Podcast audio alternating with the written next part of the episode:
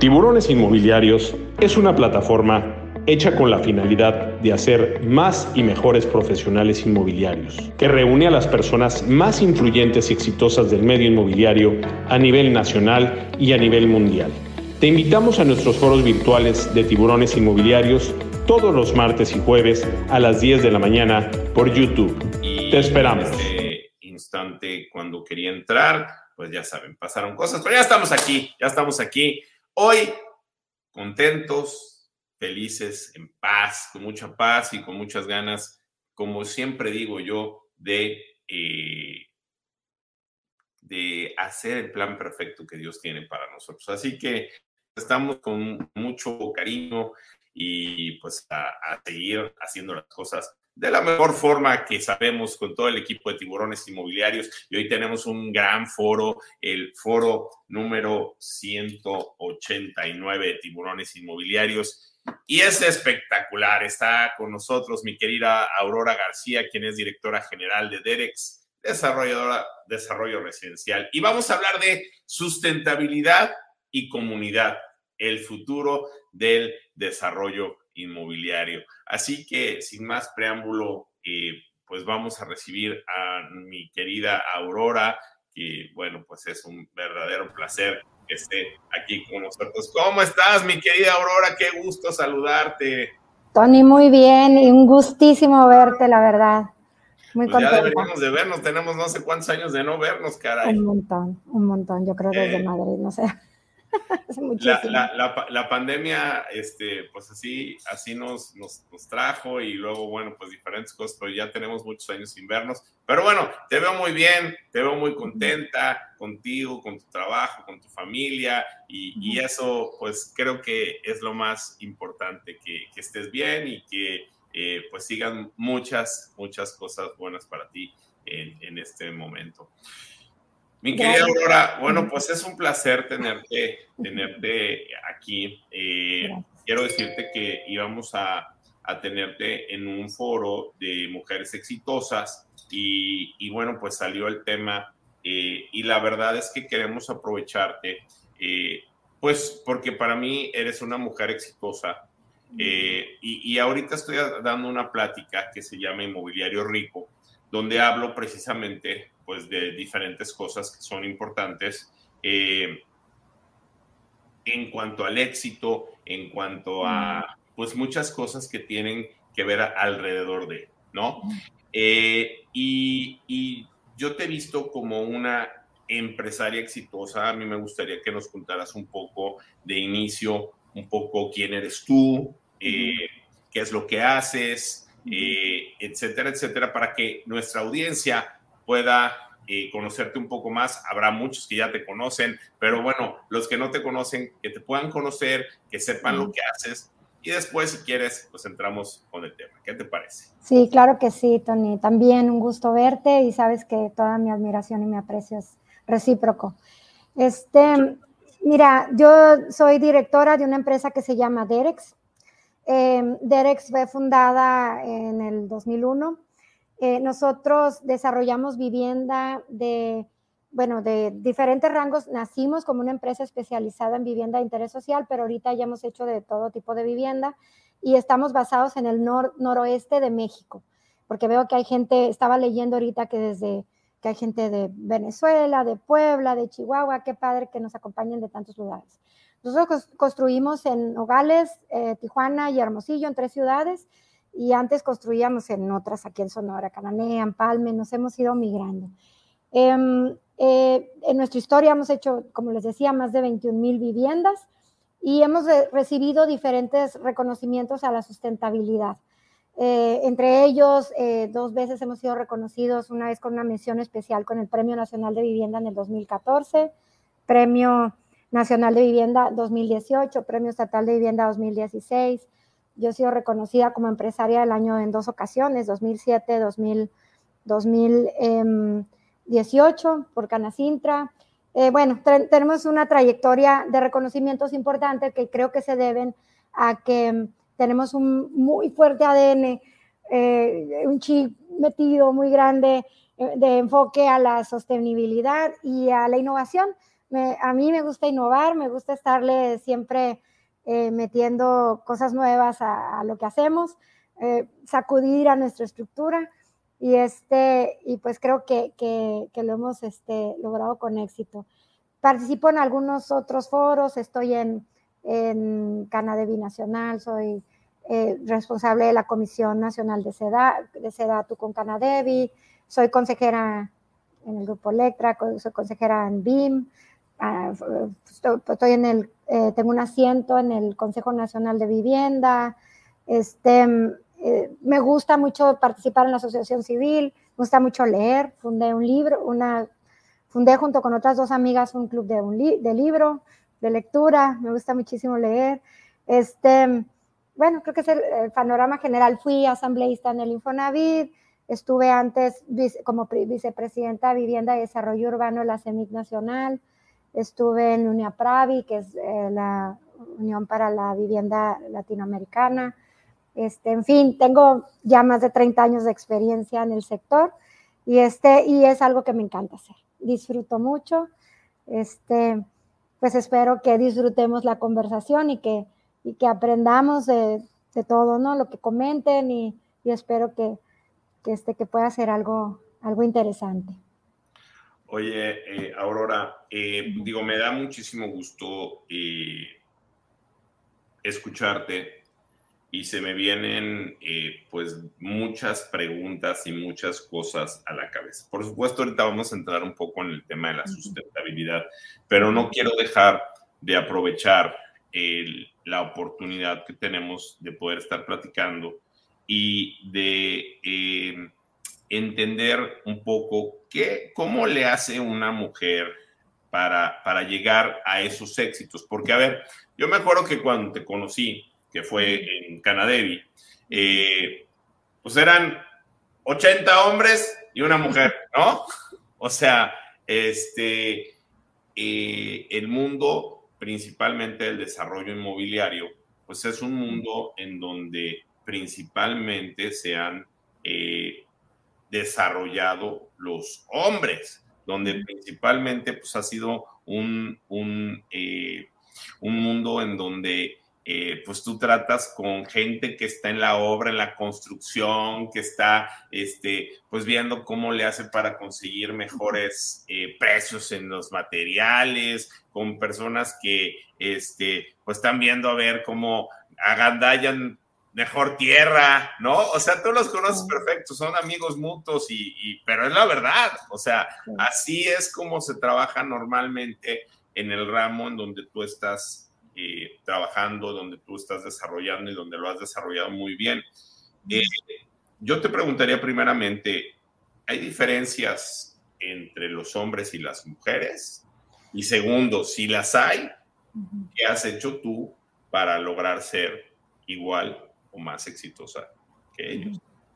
Eh, si hay diferencias, somos mucho, mucho mejores las mujeres. No, no es cierto, es broma, broma, broma, broma, broma. No, mira, yo creo que más que hablar de diferencias, hay diferentes entre hombres y mujeres. Es entender que hay como perfiles diferentes en la gama de hombres, o sea, hay una gama de perfiles diferentes en los hombres y en las mujeres.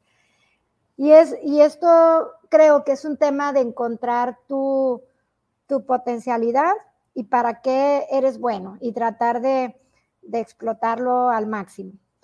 En ese proceso hay, hay temas culturales que nos han inhibido a participar mm, o, que han quizás mermado la participación de mujeres en este y otros sectores, pero quizás en este con más fuerza. Y es lo que se refiere a, poner como estereotipos de qué cosas hacen los hombres y qué cosas hacen las mujeres creo que a mí lo que me ayudó en mi caso es que eh, yo soy la menor de 11 hermanos, entonces arriba de mí hay tres hermanos hombres y yo convivía con ellos desde bien chiquita, entonces yo no era propiamente de las que jugaba con muñecas y eso, yo andaba arriba de los techos de las casas, era así como medio inquieta. Y de alguna manera crecí como mm, con un prejuicio reducido, porque sí lo tuve en el inicio, te estoy hablando de hace 30 años, casi 30 años, este, en cuanto a lo que podemos hacer o no podemos hacer las mujeres. Entonces yo no creas que me pregunté si debía estar o no debía estar ahí. Cuando llegué a la cámara, ahorita tú lo mencionas, que está, son impresionantes esas mesas porque entras y, y este, y, y ves este, pues esas mesas grandísimas, imponentes. Yo empecé siendo muy joven con la empresa. Yo trabajé 10 años en una empresa muy grande en el país y luego me moví y nos lanzamos a este proyecto de una empresa que hicimos de saliva, así lo digo yo, junto con otros aventados que se, salieron junto conmigo. Y llegas a esos lugares imponentes y todo eso y, y, y, a lo mejor uno puede sentirse intimidado. A mí me ayudó un poco esa, esa cuestión tan, ser un poco más despatolada y menos fijada en esas cosas, porque yo llegué y me senté como si nada. Entonces, hoy, lo, lo, cuando me invitan a foros hacia mujeres, lo comento como una reflexión. Les digo, a ver, no, no te sientes tú pensando que si mujer, que si cuántas mujeres hay, que si hay dos hombres, que si son más, que si son menos. No, siéntate como en tu rol como empresaria o como el rol que lleves, como ejecutivo, ejecutiva o como, o como especialista. O como simplemente mujer, ¿no? Como especialista. Y yo jamás, o sea, me senté viendo, es que son hombres, son mujeres. Yo, yo lo que sí te puedo decir, y, creo que es, un, es una característica mía, es que soy muy dedicada, estudio mucho, leo mucho, soy autodidacta, soy, este, siempre estoy este, estudiando. Entonces, cuando voy a una reunión, eh, siempre voy muy, muy bien preparadas. Procuro no hablar de lo que no sepa. O sea, si no sé, digo, no sé, de este tema no sé, pero lo investigo.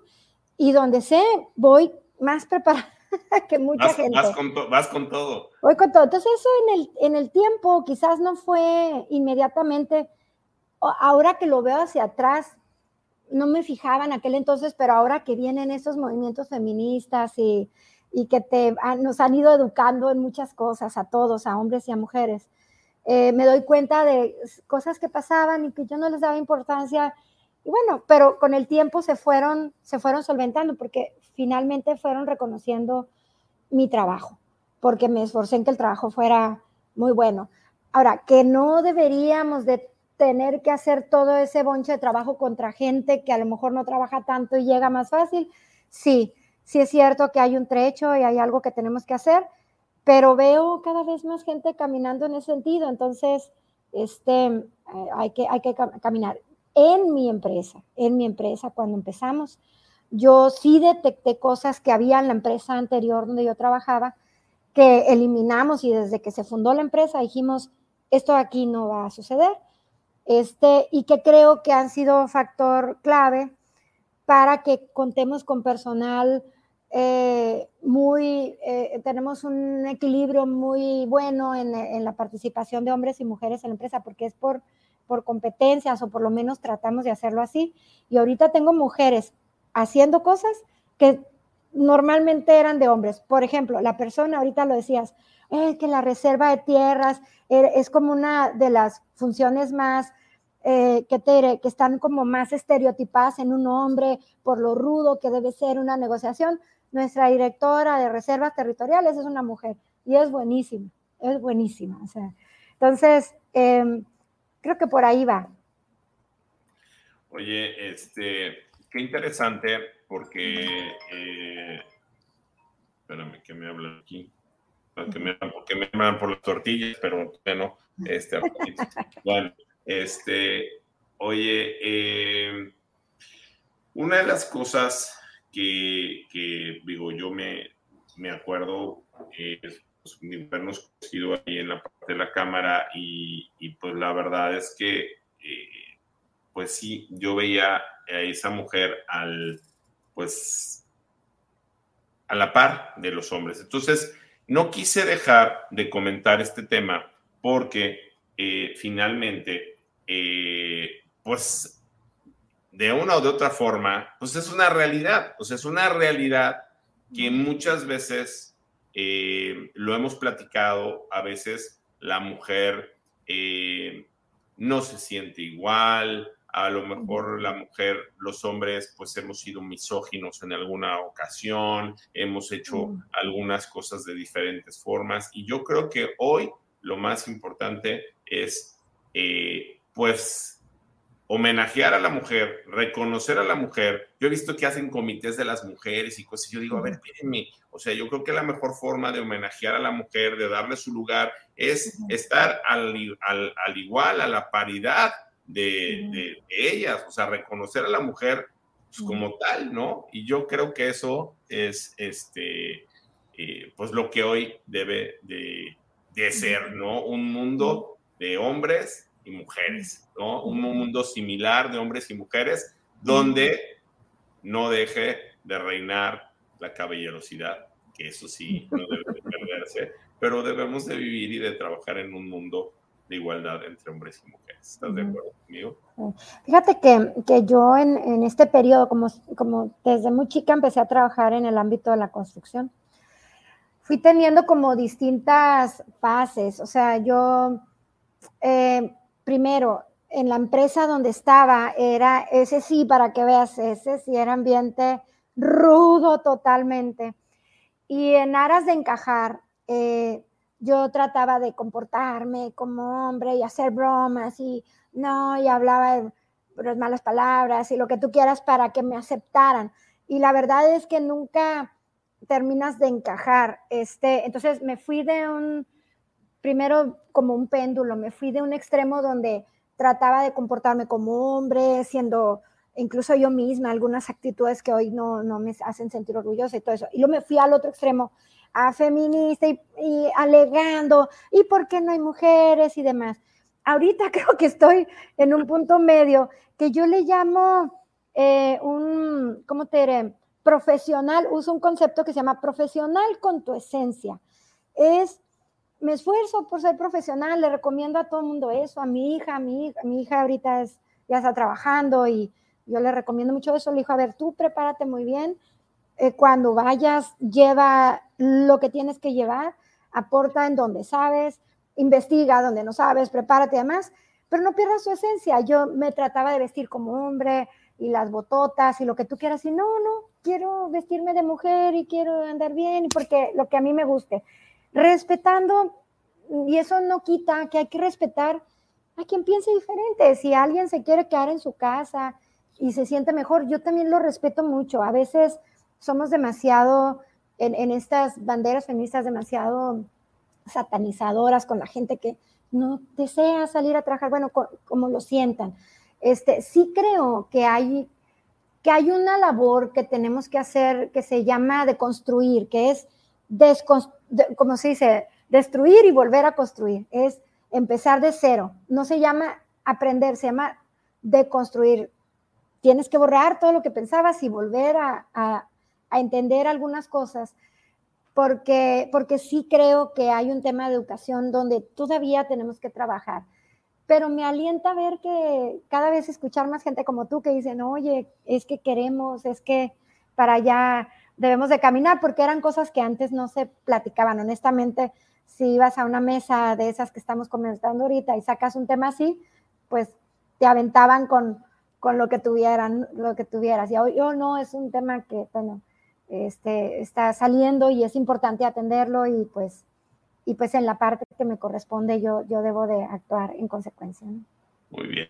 Pues resiliencia, diríamos, ¿no? Que es una palabra que está muy de moda, pero resiliencia creo yo para quien realmente lo necesite y pues llevar una vida. Aquí hay un testimonio de una persona que eh, realmente eh, ha hecho las cosas, ha sabido hacer las cosas y ha sabido jugar en un mundo donde principalmente estaba eh, o está porque sigue dominado por los hombres este, en su gran mayoría y bueno, pues pueden ver todo el reconocimiento y el, palmarés que tiene eh, mi querida Aurora y eso mucho es de reconocerlos. Déjame dar unos saludos, mi querida Aurora, porque hay gente muy interesante aquí.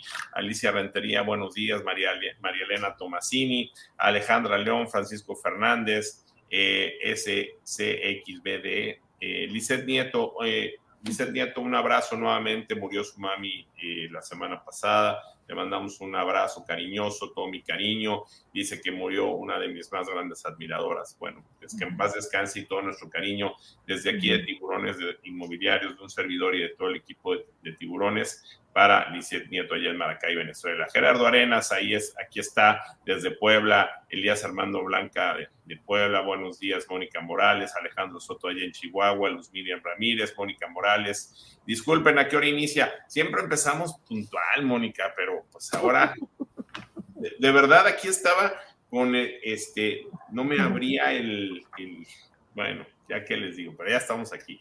Eh, eh, déjame ver quién más. Eh, ay, Dios mío, ¿dónde me quedé? Miriam. Eh, Susana de la Rosa, aquí está, Álvaro Balsa, buenos días desde Potlaniscani, Susana de la Rosa ya en Zacatecas, Carlita Lascano, buenos días ya con un cafecito seguramente, hoy no tengo cafecito, Giovanna Sánchez, buenos días desde Hermosillo, Humberto Cadena, Gerardo Montes, Miriam López, Lidia Saldaña, gracias mi querida Lidia, saludos Federico Garrido, saludos tiburones, mi querido Rodrigo Peña Porchas allá en Hermosillo, hermano, muy buenos días, te manda saludos, Reyes Cruz, hola, ¿qué tal? Buenos días, saludos, Ramón Riera, mi querido hermano, allá. Ya regresaste a Barcelona, eh, ya está en Barcelona, él es eh, eh, próximo presidente de la Federación Internacional de Profesiones Inmobiliarias, que es la, asociación más importante de inmobiliarios a nivel mundial y bueno, un gran hermano. Gracias Ramón, qué gusto verte por aquí. Yolanda Colina allá en Mérida. Carlos Recio, buenos días desde Mérida, Yucatán. Bueno, Aurora, a ver, yo, yo siento que en el sector inmobiliario y en todo lo que ha sido el ramo de la, de la construcción, del desarrollo inmobiliario, pues hemos pasado por diferentes facetas. Eh, yo quisiera recordar eh, una faceta eh, que vivimos juntos, que fue la creación de la SEDATU. Creo que uno de los grandes eh, aciertos del gobierno del presidente Peña Nieto fue haber creado la SEDATU. Y, yo no recuerdo haber estado eh, nunca el gremio inmobiliario unido como cuando en ese momento este, se estaba eh, liderando la SEDATU por Jorge Carlos Ramírez Marín, estaba, pues todos, no quiero, no quiero dejar de decir ningún nombre, pero la CONAVI estaba muy bien manejada, eh, Infonavit, Fobiste, eh, la Sociedad Hipotecaria Federal, eh, o sea, había una verdadera conjunción de, de, lo que se estaba haciendo dentro de lo que era el sector inmobiliario y fue cuando sube y llega a estar cercano al 15% del Producto Interno Bruto del país, todo lo que tenía que ver con el desarrollo inmobiliario.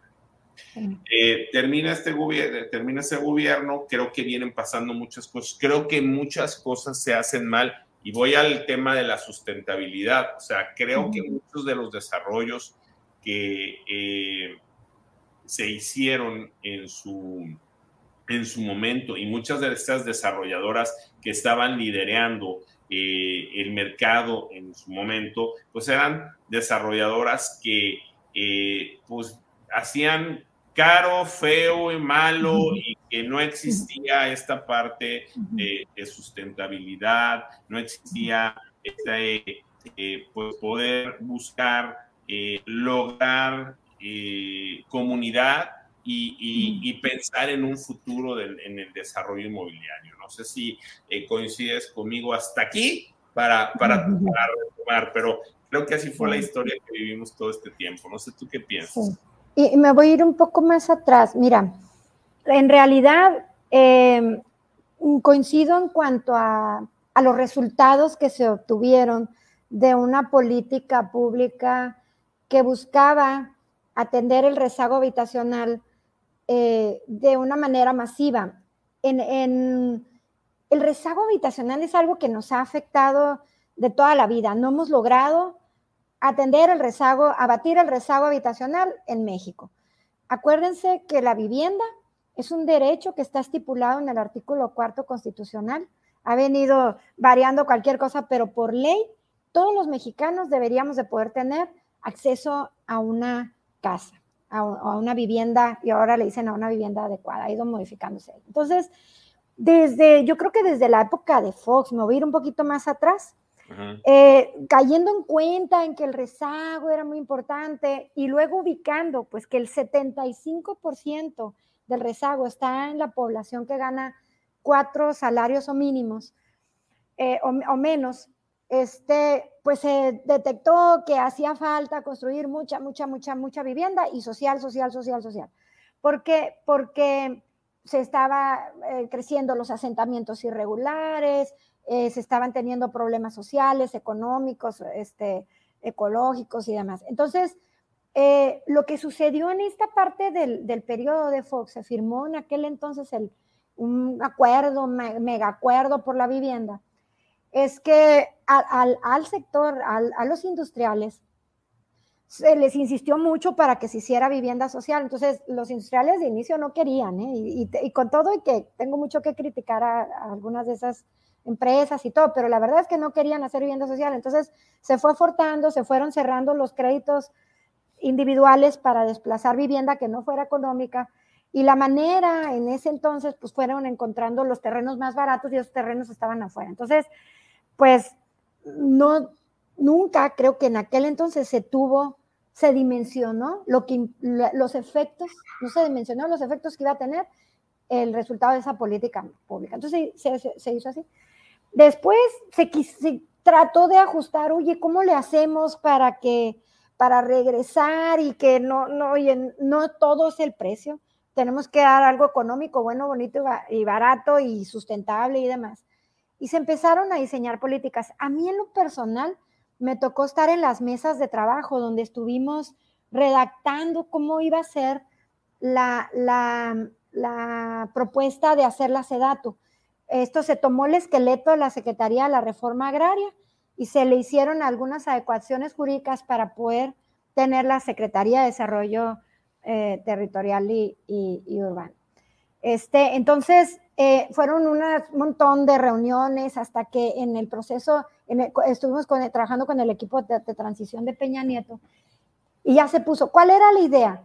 Tener una sola cabeza de sector que hiciera las políticas públicas o diseñara las políticas públicas eh, de tal manera que no se, o se evitaran eh, quizás estas cosas que, que, sucedieron cuando solamente pensábamos en, o se pensaba, ¿no? yo no, no me tocó, pero masivamente en, en precio y, y, volumen. Entonces, no podría ser nomás precio o volumen las únicas variables en la ecuación. Entonces, eh, se, se, generó, este, sin embargo, eh, al, irle agregando cosas a la vivienda, o sea, eh, aquí hay un tema donde se tiene que decidir qué es lo que conviene que lleve una vivienda o no. Y, el debate, pues la gama de opciones de cosas que se le pueden agregar son muy amplias o es, es muy amplia. Entonces, no es sostenible ponerle todo a la vivienda. Tenemos que elegir a ver qué es lo mejor. Y en esas discusiones se ha bandeado entre agregarle un montón de cosas o bajarle requisitos o demás y entonces en, consecuencia se produce más o menos. En este gobierno en particular le han metido mucho o le han puesto mucho énfasis en, pues en la sustentabilidad y demás y dejaron un, poco de lado o un mucho de lado el ángulo de volumen. Ahora nos fuimos al otro extremo, a que sea muy sostenible o cosas así. pero el volumen no tanto. entonces, estamos entre el otro extremo, pues nomás que empieza a caer la producción. Oye, a ver, yo te quisiera preguntar, ¿qué es un desarrollo inmobiliario sustentable? vamos a empezar por eso. Para mí. Ya llevamos media hora platicando, pero bueno, ¿qué es un sí, ¿qué es para mí? Sustentable? Bueno, te voy a decir lo que es para mí, lo que es nuestra propuesta de valor. Uno es que esté, que tenga cerca todos los servicios, o sea, a distancia cerca, todo, escuelas, comercios, demás. Para mí la ubicación es un elemento muy importante del sustentable. Em, que no, que por ejemplo, que tenga eh, áreas verdes, que tenga, por ejemplo, nosotros le ponemos arborización adicional, que tenga elementos que hagan que con poco costo pueda ser este, pueda prevalecer en el tiempo su, su valor. Por ejemplo, nosotros eh, todos los desarrollos tienen pavimento de concreto. ¿Por qué? Porque para, mm, aunque pudiera bajarle el costo y ser más económico hacerlo con asfalto, sabes que eso no va a tener la misma durabilidad y va a tener costos futuros, no va, no va a sobrevivir. Pero me voy a ir al tema de los parques, por ejemplo, que utilices cosas de, yo, les, yo le llamo el mantenimiento cero, es parques, vegetación nativa, infraestructura verde, y luego algo de lo que se habla muy poco y que lo pusiste en el tema de, la, de la, ¿cómo se llama? De, esta conversación, la sostenibilidad social. A ver, la comunidad organizada para, para resolver los problemas locales futuros que van a tener como comunidad, creo que es un elemento fundamental de un desarrollo sostenible. Por mencionar algunos, pero, pero va a haber que quien te diga que no, que un desarrollo sostenible es que tenga una tecnología a la casa, es que tenga no sé qué, bueno, pues es donde digo que hay una gama de, cuestiones y tenemos que ir, eh, eh, ¿cómo se dice? Pues traduciendo o, logrando consenso en cuanto a lo que a lo que entendemos por un desarrollo sostenible, que se supone que es la palabra más adecuada, ¿no? Pero bueno. O sea, eh, sostenible o sustentable, ¿no? cómo desarrollar un proyecto sustentable, porque, eh, o, cómo generar un proyecto sustentable, porque yo me imagino que a la hora de empezar a hacer los números, eh, un proyecto sustentable o sostenible, pues es un proyecto que en los números, en, en la planeación financiera del mismo, es muy diferente a los proyectos que no se hacen sustentables. Eh, y de hecho, eh, pues creo que se, se pierde la comunidad y se perdió la comunidad y creo que muchas de estas empresas que tú y yo conocimos, que eran muy grandes, que hacían muchísima vivienda, pues no hacían comunidad y no hacían cosas sustentables y menos sostenibles. Entonces, ¿cómo hacer un proyecto sustentable y sostenible? Mira, es todo un reto. Y primero, te voy a a lo mejor platicar de mi caso y no quisiera ser así como la, la, ¿cómo te diré? La, aquí la predicadora, ni, ni quiero ostentarme así como la que sepa de más, pero te voy a decir lo que hicimos nosotros. Eh, nosotros desde el 2008 nos preguntamos, ¿este tema de la sustentabilidad es moda o es tendencia? porque de repente hay modas en el sector y, te distraen y te cambias tu modelo de negocios y demás. llegamos a la conclusión de que era una tendencia. Entonces, desde el 2008 cambiamos nuestra misión, nuestra visión, para ponerle a toda la estructura ese chip que te dije, ese ADN de que tenemos que ir sobre la sustentabilidad. Tenemos que cambiar toda la cultura como empresa porque, porque las búsquedas se dan en todos los niveles. Luego definimos una propuesta de valor clara, que esa se ha ido eh, adicionando. Ahorita te voy a decir cómo se ha ido mejorando con el paso del tiempo. Una propuesta de valor dijimos, a ver, para nosotros, ¿qué es? Pues eh, algunas de estas cosas que ya te mencioné. Oye, vamos a poner más árboles, vamos a poner así, vamos a organizar a los vecinos, vamos a tener actividades todos los meses con los vecinos para acelerar el proceso de integración comunitaria y no esperar hasta que ellos se conozcan ahí poco a poco. En fin, una serie de medidas que es nuestra propuesta de valor. Este, y eh, esa propuesta de valor la vamos actualizando mediante investigación y desarrollo. O sea, nosotros tenemos una política de investigación y desarrollo eh, que está especificada, o sea, destinamos un recurso de nuestras utilidades del año anterior a investigar eh, sobre nuevas, nuevas alternativas para volver los proyectos más, más sustentables. Oye, ese recurso que tomamos de nuestras utilidades del año pasado, ¿se puede ir a la basura? Sí, si no encontramos nada. Pero bueno, estamos continuamente tratando de, de, de innovar. Y y tiene algún requisito, tampoco lo hacemos así nomás indiscriminadamente, ¿no? Este, em, vamos, eh, le, investigamos, hacemos proyectos, pequeños proyectos piloto para ir viendo qué funciona y qué no funciona. Lo que funciona, lo adecuamos y ya lo agarramos a nuestro modelo eh, normal, digamos, operativo, y lo que no funciona lo, lo desechamos. Y de esa manera vamos enriqueciendo. Entonces, digamos que, ¿cómo se hace? Bueno, con la convicción, con una eh, línea que debe de ir desde en toda la estructura organizacional, todos tenemos que estar convencidos en verdad de esto. Y, este, y con una apertura y con un plan para ir enriqueciendo tu propuesta continuamente, ¿no? Muy bien. Oye, eh, a ver, bueno, antes de, continuar, dame la oportunidad, mi querida Alicia, déjame dar unos saludos rápidamente, que no he saludado a algunas personas y, regreso contigo. Bueno, quiero darle las gracias a Simca, gracias a nuestros amigos de Simca, esta gran desarrolladora que te permite lograr el 6% de comisión solamente por referir a tus clientes. Tenemos un gran programa donde damos una maravillosa...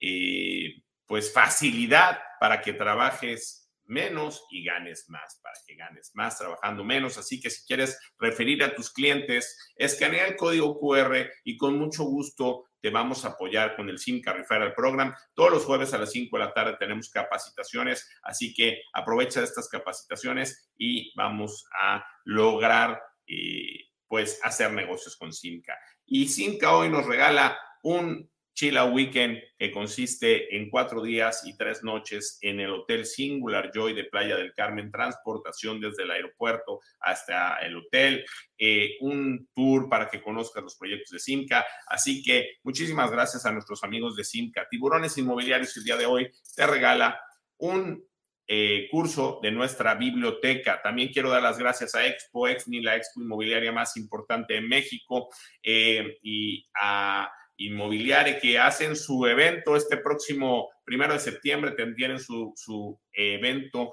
en Guadalajara, así que muchas, mucha suerte en este gran evento que van a tener por allá. Y bueno, eh, Inmobiliario nos, regale, nos regala una entrada a Expo Exni, la expo inmobiliaria más importante de México. También quiero darle las gracias a Softec, que nos regala una suscripción durante un año a su aplicación que está maravillosa. Wigot, Wigot es un centro de negocios inmobiliarios ilimitado donde puedes hacer una serie de cosas. Ya les presentamos todo lo que se puede hacer. Vamos a tener algunas capacitaciones para que puedan ustedes conocer lo que se hace en Wigot, que la verdad es lo puedes utilizar. Mucha gente me pregunta, ¿qué CRM utilizo? Utiliza el de Wigot, está espectacular y además con eso puedes eh, publicar tus propiedades, puedes hacer intercambios entre toda la red de Wigot de propiedades. Si andas buscando, oye, que estoy buscando un terreno para un cliente, ahí hay mucha gente que te puede ayudar. Hay muchas cosas que puedes hacer en esta gran plataforma que es Wigot, que es un centro de negocios inmobiliarios ilimitados. Así que gracias a nuestros amigos de Wigot que nos dan un regalo sorpresa también.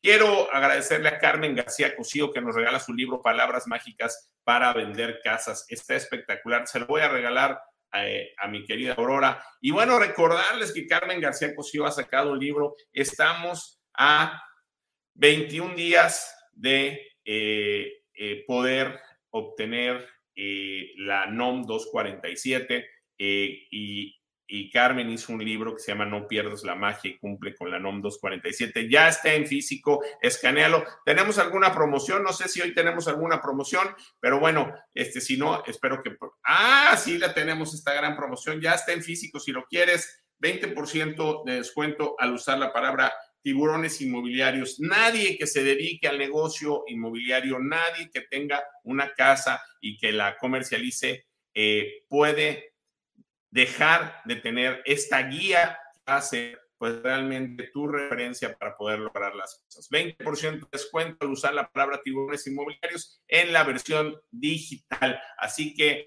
escanealo y cómpralo ya. También quiero darle las, las, gracias a mi querida Lilia Saldaña que nos regala su libro Kika Puente, hashtag Lady Broker. Muchísimas gracias a mi querida Kika Puente y también a Café 19, que ahorita me voy a ir a hacer uno, pero eh, gracias a Café 19 que está delicioso, realmente se lo súper recomiendo.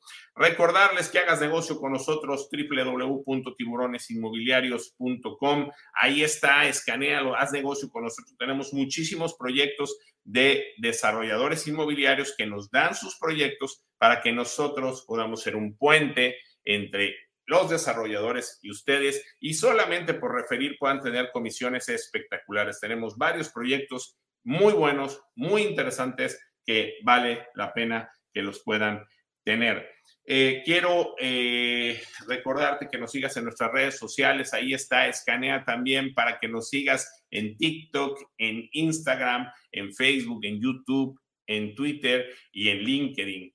Síguenos en Spotify y en Apple Music para que te lleves todos los podcasts. Gracias a toda la gente que baja los podcasts. Todo lo que hacemos en Tiburones Inmobiliarios lo subimos a los podcasts y los puedes bajar por ahí. Y también te invito a que me sigas en mis redes sociales, en Twitter en Tony Hanagrayev y en Instagram y en TikTok en Tony Hanna Tiburón. Recordarles que el próximo, bueno, que hoy a las 8 de la noche tenemos nuestro space que va a estar espectacular. Ayer estuvimos con mi querida Julieta Enríquez, hablamos de, creencias limitantes y hoy estará también con nosotros junto con Víctor Rugeiro, con Carmen García Cosío, Carlos Campos, mi querido Fernando Charleston, Nacho Flores y Fernando Soto Hey en nuestro en mi Twitter, en Tony Hanagrayev, en el space que hacemos a las 8 de la noche. Y recordarles también que el próximo jueves tenemos un gran foro, el foro 190 de tiburones inmobiliarios. Va a estar mi querido Salvador Vázquez Bader. Vázquez Bader. Ya tenemos la información por ahí eh, que, la podamos poner eh, y ahí está. Se llama La disciplina la clave para, para lograr el éxito en el sector inmobiliario. Es un eh, foro donde vamos a hablar pues principalmente de coaching. Bueno, muchísimas gracias y continuamos con mi querida Aurora García. Aurora, te preguntaba, eh, bueno, pues, ¿cuál, o sea, o algo muy importante, ¿cómo ves tú el futuro del sector inmobiliario. ¿Qué viene para el futuro del sector inmobiliario? Porque, bueno, ha cambiado muchísimo eh, lo que ha sido eh, la construcción, los desarrollos, eh, todas las cosas, pues han cambiado muchísimo en los últimos 10 años, yo diría yo.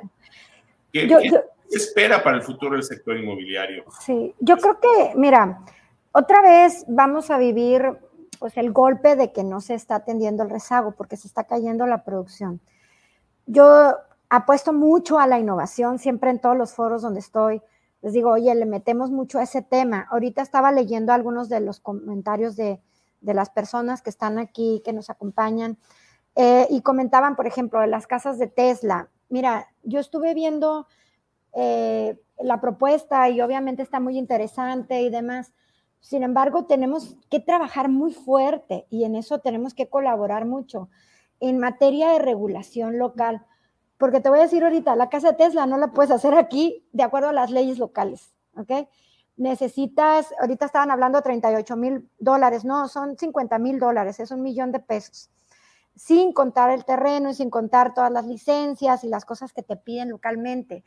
Eh, tenemos un, un reto muy grande. Acuérdate que está, hay un artículo de la Constitución que es el 115, que dota de autonomía a los municipios y esa autonomía eh, se da en materia de desarrollo urbano también, aunque hayamos creado la SEDATU. La SEDATU no le puede imponer a los municipios qué regulación poner. Entonces, cada quien este, mata las pulgas como creen, así como dicen. Entonces, ¿qué pasa? Eh, toda la innovación que queremos hacer tiene que, ¿cómo te diré? Que ir rompiendo esquemas de la regulación local, porque mm, ahorita estaba viendo, oye, que el material, que el sargazo y demás, oye, es que hay un, hay un esto, o hay un listado de materiales que son permitidos. Entonces, por ley, aunque quisiera, no lo, no lo puedo poner. Entonces, la manera en que nosotros hemos, hemos ido resolviendo eso es eh, con esfuerzo vamos y convencemos de que hay que hacer un pequeño plan piloto y con el pequeño plan piloto ya si funciona, se cambia la regulación. Pero son pasos difíciles en el entorno actual. El futuro, bueno, yo creo que la necesidad es tan grande, es tan grande, tan abrumadora y el riesgo de regresarnos a los asentamientos irregulares es tan grave. Te, voy a, te quiero dar un dato que sacó el INSUS con relación a los asentamientos irregulares, lo sacó creo que en el 2019-2020.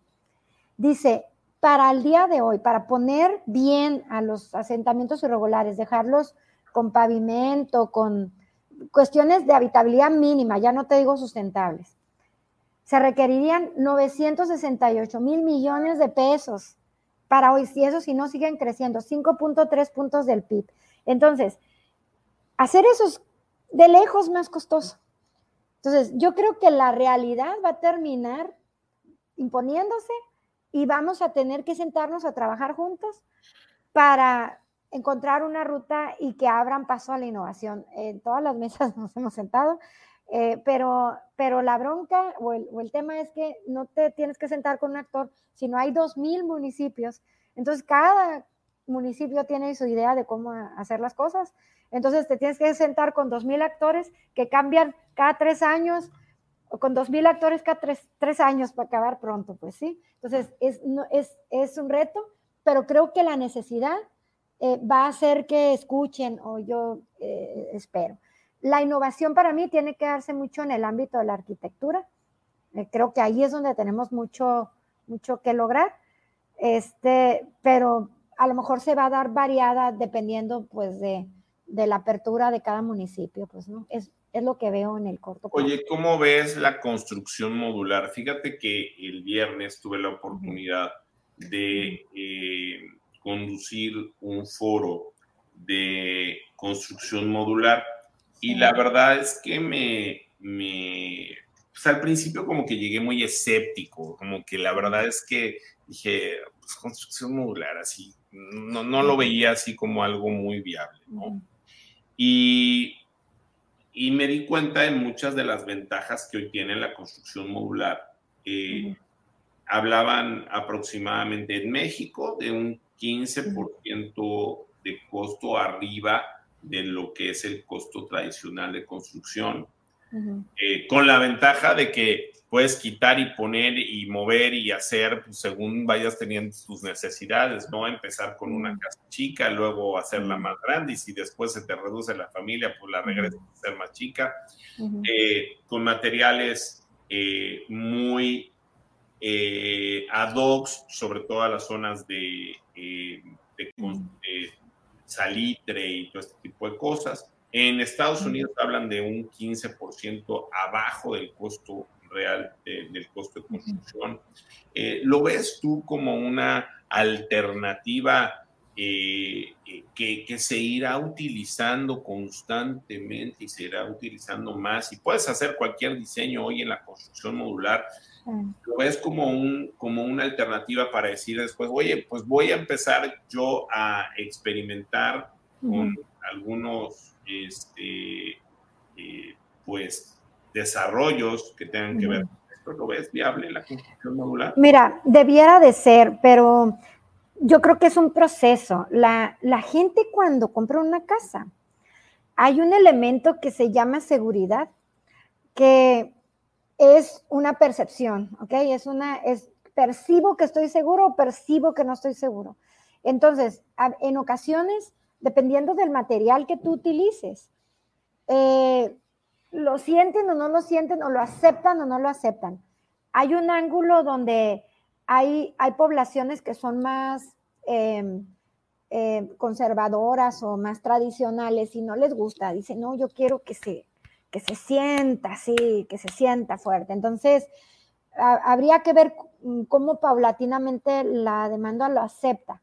Pero por otro lado, también tienes la regulación local, es lo que te decía, o sea, que no te lo, no te lo permite. Ahora, te dan, tú tendrías, por ejemplo, para poderle dar a alguien su módulo individual, yo quiero tres módulos o dos o uno, eh, el proceso de tramitología se volvería muy extenso porque ahorita las licencias, por ejemplo, eh, para poder llegar en tiempo a un nivel de producción que te permita sostener una estructura fija que como empresa tienes que sostener, para operar lo mínimo, pues necesitas a los vendedores, al, administrador, al contador, al de los impuestos, al de los técnicos y demás, tienes que pagar sueldos fijos. Entonces, tienes que lograr una producción mínima para, para sostener eso.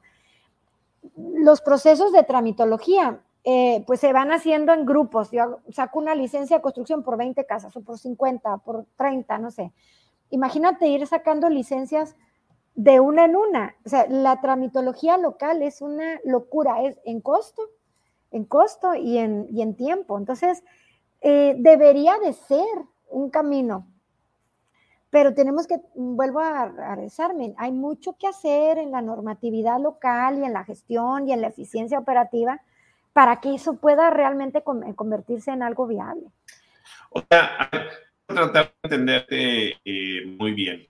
Lo que, lo que hoy, o sea, el reto mayor en estos momentos dentro de los desarrollos inmobiliarios, dentro del futuro de la construcción, dentro de eh, las nuevas técnicas de construcción que pueda haber dentro de la sustentabilidad, dentro del futuro de los negocios inmobiliarios, dentro de la comunidad inmobiliaria, son los gobiernos. O sea, quiero entender esta parte, son los gobiernos a los que tendríamos que cambiar una regulación eh, que fuera muchísimo más fácil para poder ser mucho más innovadores y poder ser mucho más eficientes.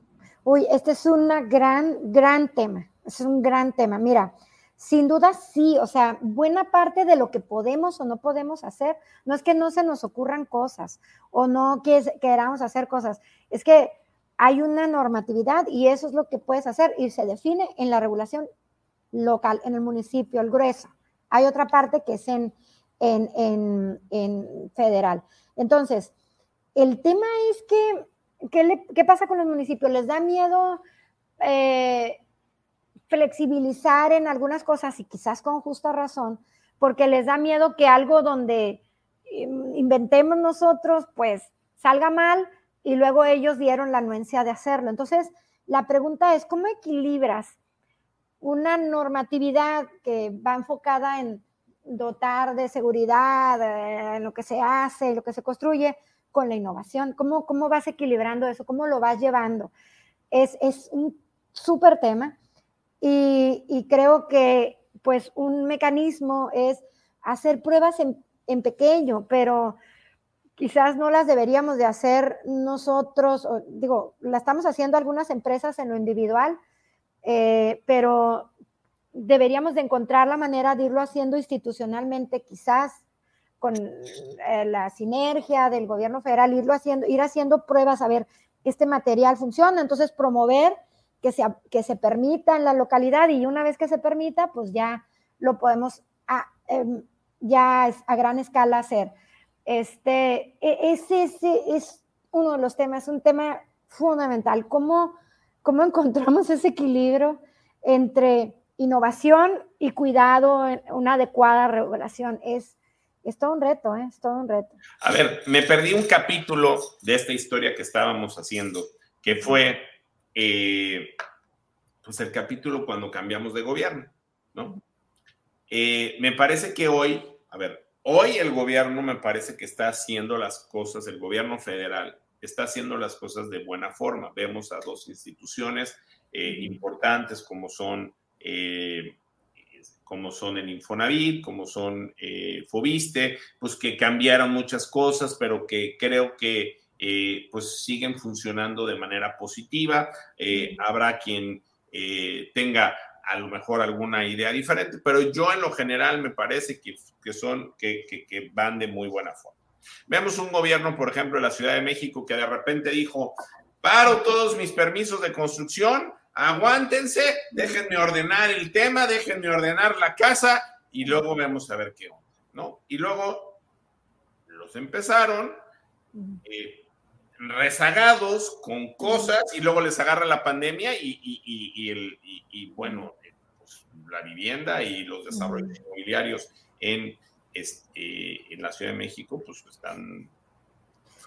Pero, perdón, Tony, o sea, pero esos, por ejemplo, e, esas interrupciones en la producción son mortales. Eso es porque tú tienes una planta, una producción, o sea, sí, es, y, yo me acuerdo estar con la nueva eh, eh, Comisión Nacional de Vivienda en un panel y creo que estaba el director de, no me acuerdo quiénes estaban, y yo les decía, a ver, espérenme, traíamos un tren de la vivienda que con sus buenas y con sus malas venía corriendo muy bien, ¿no? O sea, venía caminando muy bien y venía, este, eh, pues a todo, y de repente, pues sí creo que había a lo mejor algunos vagones que había que quitar, que había que modificar, que había que pintar, que había que hacer, pero no podíamos frenar el tren de la vivienda porque cuando tú frenas un tren, pues cuando, le cuesta mucho trabajo volver a caminar.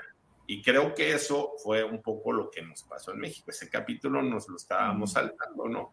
Eh, ahora, mi pregunta es, ya pasó, mi pregunta es, ¿valió la pena esa frenada de, todas las cosas que se venían haciendo para poder tener eh, proyectos más sustentables, para poder tener mejores comunidades, para realmente pensar en el futuro de la, de la vivienda. Sí creo que estas regulaciones que se hicieron donde se busca que ya no haya este, proyectos a 30, a 30 kilómetros fuera de la ciudad, donde este, hay unas ciudades fantasmas que ya ni te digo, una serie de cosas. ¿Esto funcionó? O sea, ¿el costo-beneficio valió la pena? Mira, eh, yo creo que a ver, porque creo que estamos hablando de dos cosas. Hay una cosa que pasó muy puntualmente en Ciudad de México, que yo no desarrollo ahí, pero tengo buenos amigos y creo que fue muy grave la forma. O sea, cortar y cerrar permisos de un día para otro, creo que no, no debe ser. Sí, yo, yo insisto mucho que si hay alguien que se está brincando las trancas y que está haciendo las cosas mal, pues castíguenlo, pero no, no cierren un sector tan importante para la economía, tan importante para la sociedad en general, porque hay gente siempre que trabaja bien y gente que no trabaja bien. Eso en Ciudad de México. En cuanto a lo que me comentas de que trae, me imagino que te refieres a lo que trae el Infonavit, de las nuevas zonas de consolidación urbana, de que se construya más cercano. Esto viene desde el presidente Peña, ¿eh? Se llamaban perímetros de contención urbana y ahora se llaman zonas de consolidación urbana es, digamos, la versión 2. La versión 1 eran unos círculos concéntricos y la versión 2 es, son como policéntricos que se llaman. Bueno, yo creo que es una buena iniciativa. Es, es algo hacia donde debemos de caminar. En lo que tenemos que tener cuidado es en la instrumentación, porque mm, mm, al lanzar una política federal, eh, no, a ver, en ocasiones no se puede dimensionar particularidades de nuestro México tan diverso que hay en, en, cada región. O sea, hay cosas en regiones que son muy particulares y que luego en la política desde el órgano federal no puedes prever, ¿ok? No las puedes prever, por más científico que seas, no las puedes prever. Entonces, hay que encontrar una manera de lanzar esas políticas, pero ir dando las transiciones y dejar un mecanismo para identificar situaciones especiales y resolverlas rápido. Entonces, creo que un poco en la instrumentación es donde nos fuimos, o sea, la política como, como en su general, esta propuesta de zonas, en términos generales, a mí me parece positiva. Pero en la instrumentación, a lo mejor nos fuimos muy acelerados o, no previmos mecanismos para resolver algo, que no quedó escrito y cómo, a ver, esto cómo se atiende y no tenemos los elementos para resolver rápido. La amenaza es que tú tienes una planta productiva que son todos los industriales y que ahorita la gran necesidad de vivienda no está en posición de, de desmantelar esa planta productiva porque se desmantela, porque no, no ocurre, ¿cómo te diré? No ocurre que se baja la producción y siguen existiendo las empresas, no, las empresas cierran, y abrir una empresa es complicado y volver a rehacer y volver a hacer el equipo, formar equipo toma tiempo. Entonces, yo insisto mucho en, cuidar mucho las instrumentaciones de estas grandes iniciativas, ¿no? Este, creo que ahí es donde está el área de, de oportunidad y que pudiera ser uno de tantos elementos, porque ese fue uno que salió, pero sacaron otras NOMS y no sé qué, que en conjunto pues están mermando la producción y yo creo que no hay nada peor que un asentamiento irregular. O sea, podremos cuestionar muchas cosas, ¿eh? De, de, si una vivienda. Yo hice un estudio de las plusvalías, por ejemplo, de, los, de las viviendas desplazadas por Infonavit del 2000, era del 2011 al 2000, o del 2009 al 2019, fueron 10 años. Y la plusvalía, aún con todo lo que me quieras decir de que hubo muchos desarrollos y eso, quitando esos de lado, pues sí, pero en general, los, porque hubo proyectos que se hicieron bien, no todo el mundo trabajó mal. Este, eh, la plusvalía fue mucho mayor, por ejemplo, que el rendimiento que le daba a la persona el saldo de su cuenta del Infonavit. Entonces, de haber dejado su dinero guardado haber adquirido una casa, fue mucho mejor decisión para él tener una casa, porque la casa la pudo vender más cara al paso del tiempo. Entonces, lo peor es estar ahorrando y no tener, imagínate, gente que puede ahorrar toda la vida y no nunca poder comprar nada porque no va a haber oferta. Lo peor es tenerse que ir a un asentamiento regular cuando estás pagando un crédito en vida. Entonces, tenemos que encontrar el justo medio, es lo que yo te diría, y instrumentar con mucho cuidado estas cosas porque son de alto impacto. Muy bien. Bueno, déjame, déjame también saludar a, otros, a otras personas y hacer nuestro, nuestro sorteo para que la gente se lleve sus... Vámonos con el sorteo primero. Vámonos con el sorteo primero para ver quién se va a llevar los giveaways del día de hoy. A ver. Tenemos sorteo. ¿Quién se lleva los giveaways? Si me ayudan. Ya viene el random. Bueno, hoy doy la... Ahí está. Tenemos 473 personas que han estado en este foro. Muchísimas gracias a todas las personas que han estado por aquí. ¿Quién se lleva el, kit del café 19? 298. ¿Quién se lleva el libro de Lilia Saldaña? 258. ¿Quién se lleva el libro de Carmen García Cusío? 331. ¿Quién se lleva eh, el paquete de Softec 12 meses en su aplicación? 268. ¿Quién se lleva la entrada Expo Exni? 46. El curso en la Biblioteca de Tiburones Inmobiliarios, 415. ¿Y quién se lleva el Chila Weekend de Simca? 145. Muy bien. Bueno, pues quiero darle las gracias también a LCR. Esta es una gran empresa eh, que está liderada por Víctor Espinosa en eh, Latinoamérica y es una empresa que te ayuda a lograr tus, en que puedas tener a través de una inversión inmobiliaria tu estatus migratorio con una eh, green card, con una estancia, ya, ya ser residente de los Estados Unidos a través de haber invertido en una inversión inmobiliaria. Eh, hay varias inversiones en diferentes partes. Esto está de maravilla realmente poder obtener esta posibilidad. Así que yo te invito a que pues escanees el código QR y puedas conocer toda esta oportunidad para ti o para la gente que haces negocio con ellos. También quiero dar las gracias a Tulum Country Club. Gracias a Tulum Country Club, este maravilloso desarrollo, primer campo PGA en México, a solamente 10 minutos de em, el centro de Tulum, una gate community cerrada con muchísimos servicios. Muchísimas gracias a Tulum Country Club por estar con nosotros.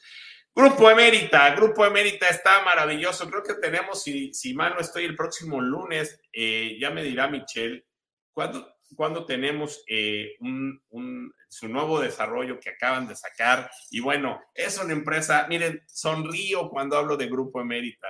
Eh, realmente es una empresa maravillosa que está en Tulum y en Playa del Carmen con varios desarrollos, fraccionamientos cerros, hasta el 19 de septiembre. Ah, bueno, el 19 de septiembre, el día que salen a NOM, vamos a presentar este nuevo producto de, Emérita.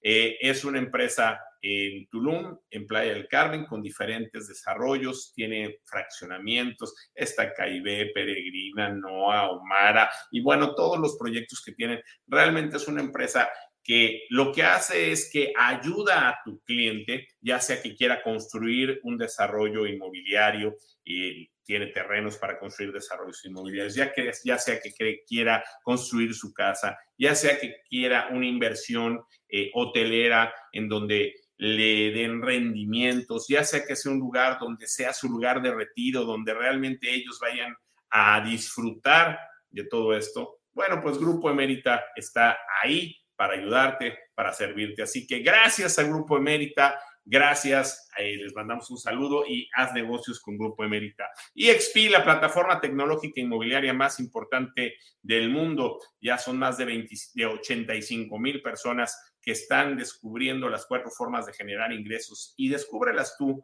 cómo hacerlo en México. También su nuevo metaverso está espectacular, es una maravilla y bueno, pues en EXP tienes la posibilidad de hacer muchas cosas eh, diferentes, muchas cosas que valen mucho la pena. Así que escanea el código QR y empieza a hacer negocios con EXP México. Muchísimas gracias. También quiero darle las gracias a ARA, la desarrolladora inmobiliaria más importante de México, quien tiene más de 48 desarrollos en 18 estados de la República, con quien puedes realmente hacer, eh, pues, ser socio de negocios de ARA, de esta gran empresa que está haciendo muchísimas cosas muy importantes. Así que empieza a ser socio de negocios de ARA, distribuye sus proyectos, distribuye sus productos, vende con ellos. Realmente qué maravilla que dentro de tu empresa inmobiliaria puedas tener a ARA como una desarrolladora en quien puedas vender sus inmuebles. Y también quiero darle las gracias a HSBC, el banco con sentido de tiburones inmobiliarios, crédito hipotecario HSBC, sin importar el tamaño de la casa, queda a la medida. Muchísimas gracias a HSBC. Bueno, pues que seguimos con mi querida Aurora. Eh, a ver quién se nos va a ir a allá, Playa del Carmen, mi querida Aurora, va a estar súper bien. No, de haber sabido me anotaban los, estoy viendo los premios, digo, mira qué buenos, qué padres premios están. No, bueno, síguenos todos los martes y jueves en los foros de tiburones inmobiliarios. Ya llevamos 189 con este, gracias a Dios. Y ahí, pues, síguenos, por favor, todos los, todos los foros donde tenemos, bueno, muchísima información. Ahí puedes verlos en nuestro canal de YouTube, todas las, todos los foros que hemos tenido. Aurora, eh, ¿qué sigue? ¿A dónde vamos? Eh, ¿Cómo vislumbras el futuro del sector inmobiliario en los próximos años? ¿Qué es lo que va a pasar? ¿Qué te gustaría que pasara? ¿Hacia dónde vamos? ¿Qué nos dice una gran empresaria, una gran desarrolladora y una mujer que ha roto paradigmas dentro del sector inmobiliario y del desarrollo inmobiliario en este país? Mira, recapitulando, tenemos un rezago de 8.5 millones de viviendas, se generan una necesidad de 650 mil viviendas anuales, deberíamos de hacer 1.6 millones de acciones de vivienda para abatir el rezago de aquí al 2030 y no estamos haciendo más que como 500 mil. Entonces... O sea, va a haber más rezago cada año. Va a haber más rezago cada año. No estamos, no estamos llegando. La producción se está cayendo, Ahorita hacemos 42, 45% menos vivienda que el 2015, 22% menos en los últimos tres años. Entonces, a ver, necesitamos... porque voy a anotar estos datos. 45% menos que el 2015. 42%, perdón, menos que el 2015. Ajá. Y 22% menos en los últimos tres años así acumulado. Llevamos 22%, de ese 45%, 22% ha sido en los últimos tres años. ¿Okay? Bueno, tenemos claridad, tenemos una agenda urbana que nos habla ya de los, de los elementos que debe, que sacó la SEDATU y todas las SONAVIS a nivel federal, eh, donde tenemos ya algún consenso de lo que es vivienda sustentable. ¿Ok? Sí, los datos son a nivel nacional, veo que están preguntando. Pero el reto es llevarlo a lo local. O sea, ya tenemos así a nivel federal la radiografía, pero el reto, lo que sigue es llevarlo a lo local. Entonces, en lo local, ¿a dónde? Primero, hay que trabajar en la comprensión del tema con los actores locales. Eh, falta, falta educación, falta empatía, falta de conocimiento. Eh, pero necesitamos, creo yo, que un mecanismo donde sí se pudiera eh, incidir desde el ámbito federal es trabajar en planes municipales de desarrollo más integrales que permitan abaratar los costos del suelo, que es uno de los elementos que más inciden en el costo, fíjate, más que los materiales. Este, reducir de regulación local, hacer planes piloto, hacer planes piloto que sirvan para cambiar regulación. A veces, así en la conversación, es muy difícil decirte, oye, ocupo que, que cambies esto en la regulación y no lo van a entender hasta que lo ven, hasta que lo ven funcionando. ¿okay? Entonces, creo que ese debe ser un mecanismo y creo que la realidad nos va, nos va a terminar haciendo, espero yo, que colaboremos. Porque si no hay colaboración, es difícil que cada quien por su lado, un desarrollador solo, o la autoridad sola, o los arquitectos solos, o la, academia, o, la academia sola no lo va a lograr. Necesitamos encontrar espacios de colaboración para que eso, para que eso suceda. Así en términos generales. Yo te diría, si no se, si no se hace eso, pues va a ser un gran golpe para, para el país, ¿eh? no te lo digo para el sector. Los asentamientos rurales irregulares eh, tienen un impacto social muy negativo en términos de seguridad, de ecología, de muchas cosas. Lo tenemos que hacer sí o sí y tenemos que meterle y estos foros ayudan mucho para crear conciencia en ese sentido. Espero, digo, está todo mi esfuerzo y sé que el de muchas personas en el sector en que esto ocurra, este, pero pues hay que, hay que trabajarlo. Oye, Tony, nomás, y si me permites, porque veo que eh, pusieron un comentario ahí de los paneles solares, yo creo que hay, hay cosas que tenemos que analizar muy bien y que pueden ser muy, muy espectaculares en términos de decir, ay, mira qué sustentable están los paneles solares. Por ejemplo, en el caso de la vivienda social, es algo muy difícil de, lograr. Y ahorita hay un concepto que se llama diseño pasivo, que tú puedes lograr los mismos efectos, pero a través del diseño arquitectónico, es lo que te decía, vivienda adosada, acomodada norte-sur, con ciertas alturas, con ventilaciones cruzadas, con aislamiento, eh, con pintura reflectiva y demás, sin encarecer tanto la casa y, como solución. Además te lo digo porque vi que preguntaron por ahí, pero bueno, es una notita al margen.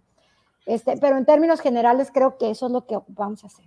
Oye, y, yo te quería hacer una pregunta. Ustedes también han venido construyendo, o sea, han venido bajando sus niveles de construcción eh, contra los niveles que, que pues, está pasando en la construcción, porque bueno, yo veo que pues que la gran mayoría de nuestros amigos constructores les ha costado mucho trabajo desarrollar los mismos niveles de, vivienda que tenían en el 2015. ¿Les ha pasado lo mismo a ustedes?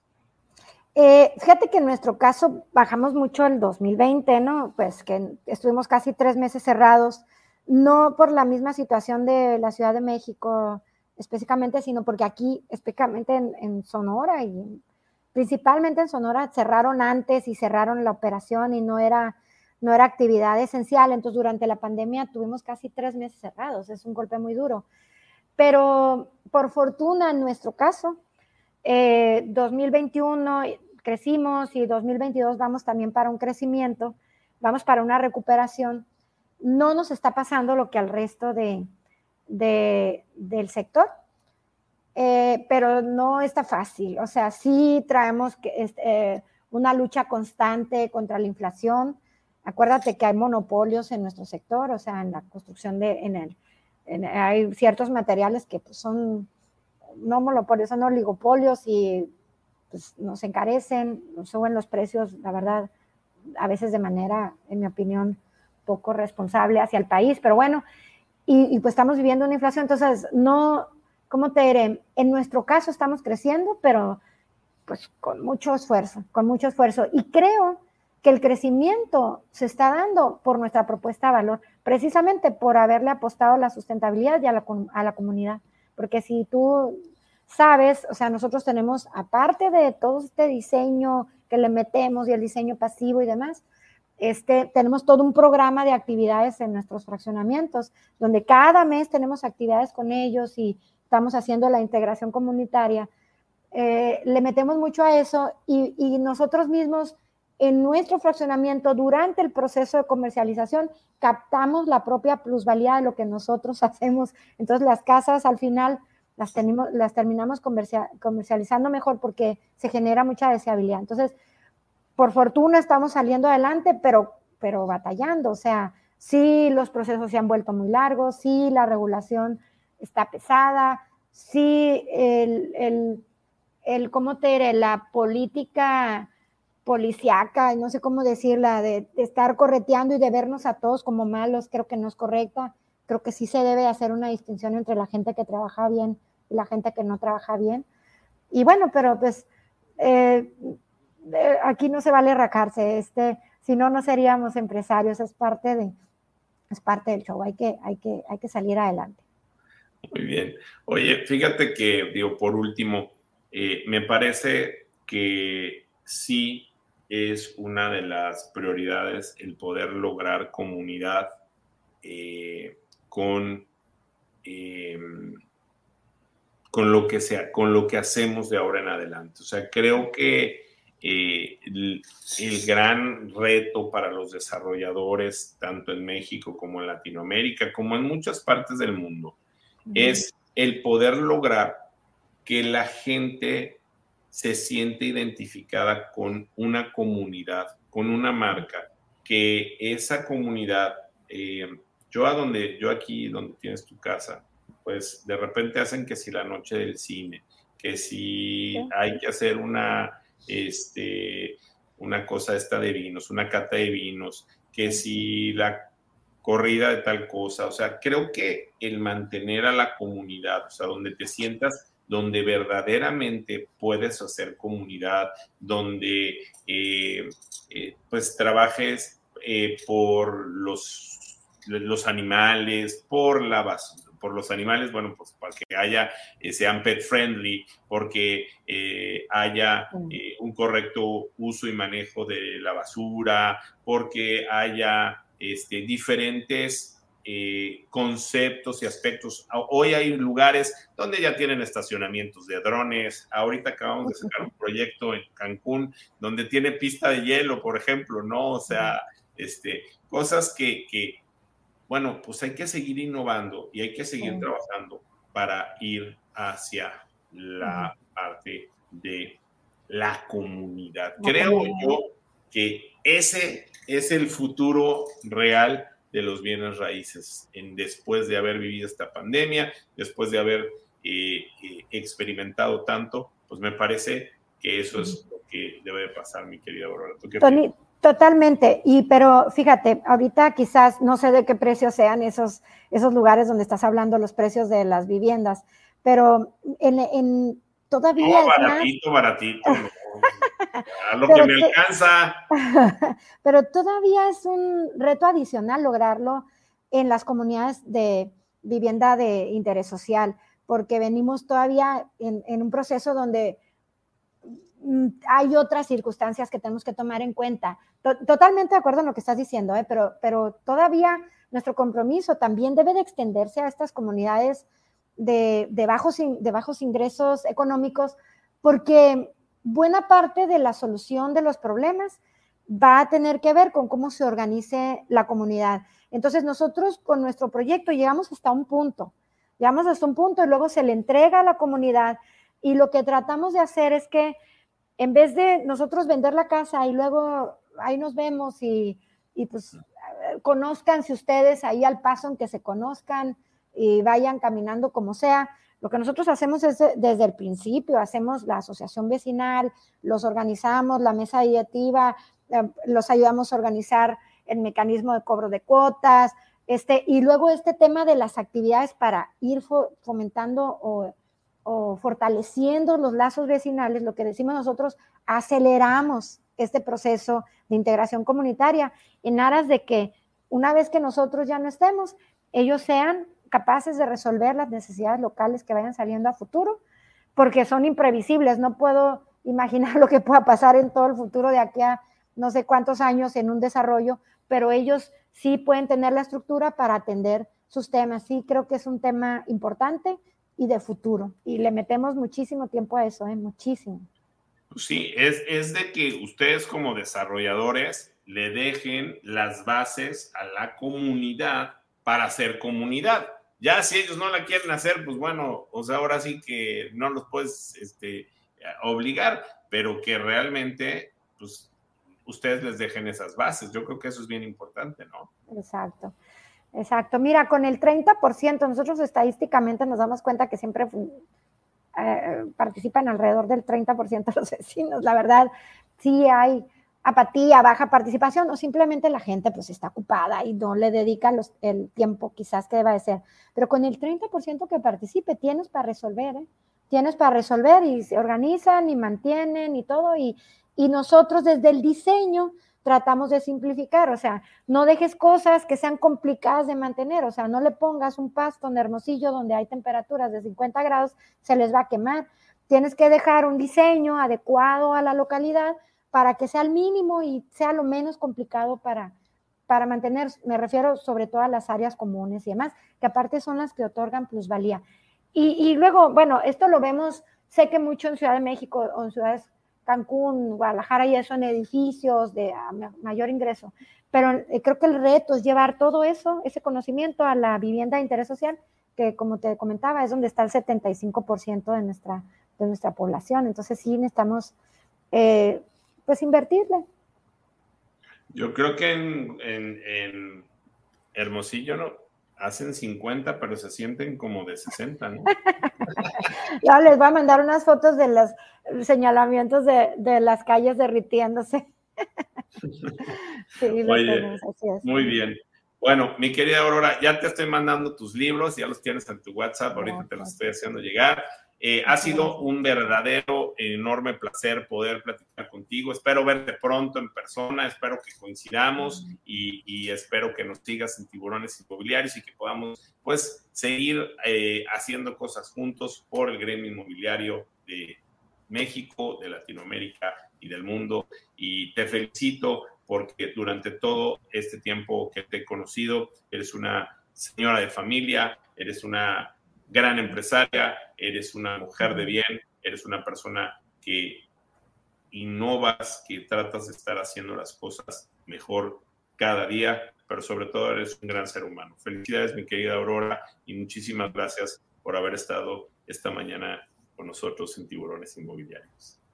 Al contrario, Tony, muchísimas gracias. Sabes que te tengo mucho aprecio y también con ganas de luego poder coincidir. Y un saludo a todas las personas que estuvieron ahí participando. La verdad, muy, muy bonitos comentarios. Felicidades también por este espacio. Muchísimas gracias, mi querida Aurora. Un fuerte abrazo y que Dios te bendiga. Igualmente. Bueno, pues muchísimas gracias a todos los que han estado esta mañana con nosotros. Una mañana muy especial, ya luego les contaré, pero una mañana muy especial, una mañana donde, eh, como yo siempre digo, eh, hay que darle gracias a Dios por estar y por estar bien. Hay que entender que hoy es un día menos de lo que has vivido en tu vida, hay que entender que no solamente es un día más, que es un día menos y que pues hay que aprovecharlo, hay que vivirlo, hay que disfrutarlo y eso es lo que estamos haciendo. Vivirlo, disfrutarlo y hacer las cosas con mucho gusto, con mucho cariño y, de lo mejor para todos ustedes. Eh, los ganadores del día de hoy son, eh, ¿dónde está? Carmen García Cosío se lo lleva Arma González, Lidia Saldaña Albeiro Rivadineira, Exni se lo lleva Víctor González, Tiburones Inmobiliarios Priscila Peralta. Saludos, mi querida Prisi. Café 19, mi querido amigo Gabriel Morales, también saludos. Eh, Softex se lo lleva Humberto Cadena y Simca se lo lleva Zulay Zulbarán. Muchísimas felicidades a todos los ganadores, ahí están. Y gracias a los 500 participantes que tuvimos aquí en este gran foro muchas, muchas felicidades. Recordarles que hoy a las 8 de la noche tenemos nuestro space. De verdad, den una oportunidad. Por favor, agénenlo. De verdad, se los súper recomiendo. Se van a divertir, van a aprender. Estén con nosotros. Es muy fácil. Entras a nuestro Twitter. Muchas veces la gente no sabe. Entras a nuestro Twitter, Tony Jarayev, y ahí a las 8 en punto vas a ver cómo se ilumina una cosita arriba le das clic y ya puedes entrar. De todos modos, a todos les estamos mandando las ligas para que puedan eh, poder entrar directamente y de verdad te vas a divertir, vas a aprender. Denos la oportunidad de conocernos en, en, nuestro space el día de hoy a las 8 de la noche. Y bueno, recordarles que tenemos también el próximo jueves nuestro foro 190 de tiburones inmobiliarios con Salvador Vázquez Bader, donde vamos, que es coach y capacitador, y vamos a hablar de la disciplina clave para lograr el éxito en el sector inmobiliario. Así que, pues, un foro de coaching el próximo jueves, si Dios quiere.